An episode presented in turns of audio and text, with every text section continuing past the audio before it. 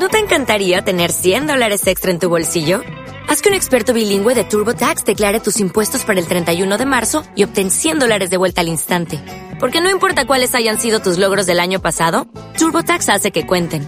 Obtén 100 dólares de vuelta y tus impuestos con 100% de precisión. Solo con Intuit TurboTax.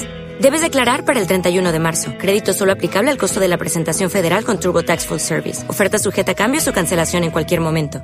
Preocupación también, y no poquita, en la Federación Nacional de Cafeteros.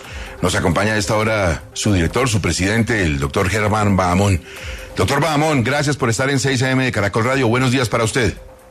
Gustavo, un gusto saludarlo a usted y a toda su audiencia. Un saludo especial a la mesa de trabajo. El señor presidente de la República, en un escenario público, dijo que la entidad podría sufrir la pérdida del fondo cafetero y eso me parece que es una enorme dificultad del Fondo Nacional del Café si no hay, dice el presidente, una reestructuración. ¿Coman ustedes esto como un aviso preocupante, una situación difícil o no? Sin lugar a dudas, Gustavo, esto es muy preocupante, porque esto no solo manda un mensaje a 548 mil familias cafeteras, sino a todos los gremios. Pero más importante, Gustavo, yo vine a hacer transformaciones de fondo en la federación en beneficio de los caficultores y buscando potenciar el producto estrella del país, el producto más exportable no minero del país y el primer renglón de la economía agrícola. Y quiero, basado en esa experiencia del mundo comercial que he tenido, trabajar por la caficultura. Yo soy un cafetero huilense que quiere hacer transformaciones en la Federación Nacional de Cafeteros, pero esto no se debe hacer eh, en, estos eh, micrófonos, sino con diálogos, con concertación, con acuerdos. Eso, a eso nos ha llamado también el presidente como sociedad, a un acuerdo nacional, a un diálogo, a una paz. Y lo que estoy haciendo yo son transformaciones que ya se están viendo en la Federación Nacional de Cafeteros. Así que me preocupa de sobremanera un mal mensaje para los gremios y lo que queremos, Gustavo, es potenciar el producto estrella del país en beneficio de la prosperidad de los cafeteros colombianos. ¿Usted ya pudo hablar directamente con el señor presidente de la República?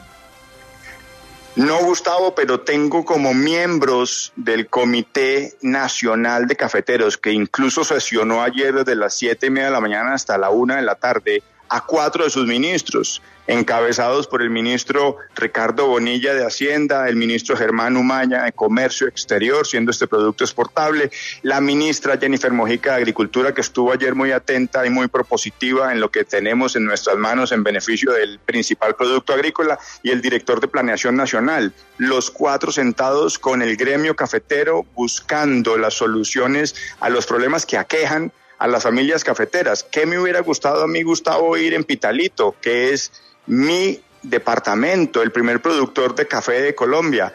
¿Cuál es el la estrategia de seguridad del gobierno para proteger a los caficultores? ¿Cuál es el, el aporte que puede hacer la caficultura como lo quiere la eh, ministra Mojica en términos de fertilización, en términos de renovación del cafetal para generar productividad y progreso en las familias. El tema de la potencialización de las exportaciones. He venido diciéndole a la federación que ninguna empresa del planeta ha dejado de poner sus ojos en China y queremos entrar con Juan Valdés en China, con Buen Café China, vender más. Solo el 2% del café colombiano se exporta al mercado de la China. Entonces, esto, que son eh, los planes que traigo en la transformación de la federación, pues deben estar acompañados de armonía, de diálogo con el presidente de la República en beneficio de alinearnos. No podemos traer la polarización de la política a, a, em, a, la empresa más importante de los caficultores, en la que son socios 548 mil familias. Sí, pero doctor Bamón, evidentemente el presidente no lo quería usted en la Federación Nacional de Cafeteros como cabeza. ¿Usted cree que esta amenaza tiene que ver directamente con usted? Pues Vanessa, yo, yo lo que creo es que los cafeteros de manera unánime en un congreso el 27 de abril me dieron esta honrosa responsabilidad y lo único que tengo es compromiso yo vengo a traer mi experiencia en el sector privado, habiendo trabajado en otras multinacionales, a esta multinacional de los cafeteros colombianos. Entonces, pues yo no me quiero quedar en si desde el punto de vista ideológico me quieren o no me quieren. Yo lo único que quiero es trabajar por la caficultura colombiana y hacer un gremio más sólido. Y si tenemos que cambiar cosas que en el pasado se hicieron mal, ya empezamos a hacerlas y las transformaciones serán profundas. Doctor Bamón, ¿cuáles serían las consecuencias para la federación y desde luego también para la industria cafetera eh, si el presidente Petro cumple con esa advertencia y entonces les quita a ustedes el manejo del Fondo Nacional del Café? El contrato del Fondo Nacional del Café está vigente hasta el julio del 2026. Eso no quiere decir que el presidente eh, no tenga una potestad de buscar cualquier tipo de elemento o herramienta jurídica. Lo que sí es cierto es que nosotros administramos fondos es de los cafeteros, fondos de la parafiscalidad cafetera que son una contribución de cada uno de los cafeteros colombianos que se reinvierte en ellos y no hay ninguna otra entidad en el país que tenga la posibilidad de hacer lo que hace la federación hoy, que lo ha hecho por 96 años. Bienes públicos como la garantía de compra, la investigación y desarrollo que tenemos en Cenicafé, eh, la transferencia de conocimiento a partir del servicio de extensión y la promoción de nuestra marca, que es la marca país, no de los cafeteros, es la marca país. A nosotros en el exterior nos reconocen por Juan Valdés y Café de Colombia y lo seguiremos haciendo. Yo no me quiero poner a pensar en escenarios catastróficos. Yo quiero es buscar y hacer que las palabras del presidente en torno del acuerdo nacional, del diálogo y de la paz total también vengan a la empresa más importante de los cafeteros colombianos. Y ahí vamos a seguir trabajando, no tengo sino compromiso, lo he demostrado y con humildad, pero con mucho respeto, le digo al presidente de la República que ya es hora de tomarse un café con el gerente de la federación, que es el vocero de los cafeteros colombianos. Un fuerte y profundo mensaje, doctor Bahamón. Y por supuesto creo que es una lectura que muchos colombianos hacen. El presidente es generoso, el presidente es abierto, tiene tiempo y disposición para que su gobierno dialogue con los delincuentes que también lo encuentre para hablar con el empresariado, para tomarse un tinto con usted, que me parece eh, es el comienzo de la solución de este roce. Tenemos ahora movilizaciones cafeteras, ¿no? En, en Armenia, es el eje hoy de, de las disidencias, de las dignidades cafeteras. ¿Con ellos también usted va a hablar o no?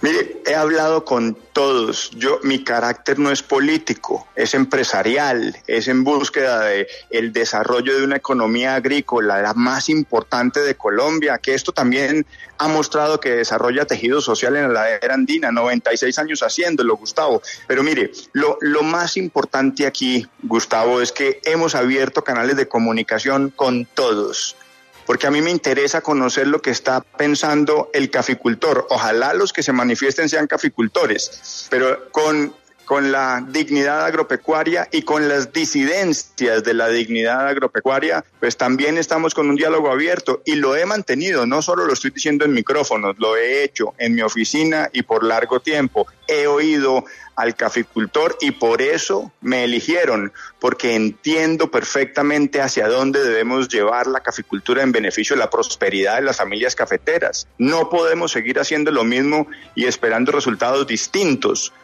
Hoy la caficultura tiene que recorrer el, camino de la industrialización y de la cadena de valor. Si seguimos vendiendo bultos de commodities, pues obviamente no podemos sino esperar a que la Bolsa de Nueva York eh, juegue al vaivén con, con la prosperidad de los cafeteros. Yo tengo claro lo que debo hacer, las transformaciones ya empezaron, van a ser profundas, pero lo más importante va a ser las oportunidades que vamos a capitalizar en el mercado como China, Emiratos Árabes, Dubái. Hoy, Gustavo, estamos abriendo en Dubái una tienda, pero usted se imagina si un inversionista empieza a oír este tipo de controversias que se generan alrededor de la caficultura, si quiere invertir en Juan Valdés en China o si quiere invertir en Juan Valdés en México y en Brasil, donde no tenemos ninguna tienda. Ayer hablé con el ministro, con el embajador, exministro eh, Guillermo Rivera, que está en, en, Brasil, y la oportunidad que se genera también para las tiendas en Brasil, pero estamos buscando un socio y las controversias no, no colaboran. No colaboran esas controversias en el avance. Mucha suerte en ese, en ese tinto, en ese café con el presidente, doctor Bamón. Yo le llevaré un Juan Valdés para que nos lo tomemos y conversemos acerca del futuro.